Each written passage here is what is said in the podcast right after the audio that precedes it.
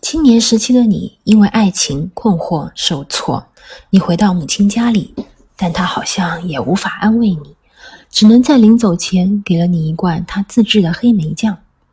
等到你也人到中年身上肩负着从未有过的重担与责任你竟然也开始自制黑莓酱。现在你九十四岁了你看着空的黑莓酱瓶，你会想，下一次还有没有机会用上？但又过了一天，你又想说，管他呢，你继续你的黑莓酱。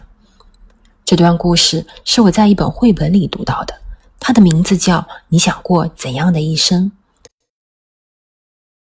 作者采访了很多不同年龄、不同社会地位、不同国籍的人，他只问了他们一个问题：生活教会了你什么？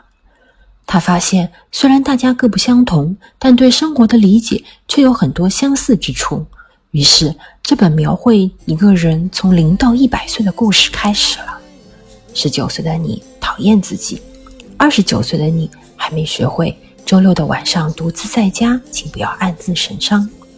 四十三岁的你学会了为自己而活，六十岁的你觉得自己也没有像小时候街上看到的六旬老人那样老。你看，这并不是一本人生方法论，它细腻的文字、充满想象力的绘画，让每一个年纪都生动有趣。三十五岁的我不得不承认，人生走到一个瓶颈，碎片化的生活、工作上的压力一边吞噬着我，另一边我又总是想。总是忧虑，直到遇到这本书，我突然不再提问了。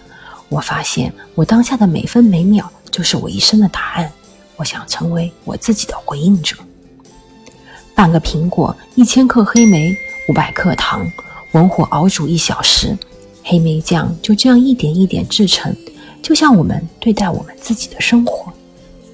你想过怎样的一生？我是王丽丽，一个三十五岁的广告女文案。和我一起读书吧，期待你们的声音。我们下一本书见。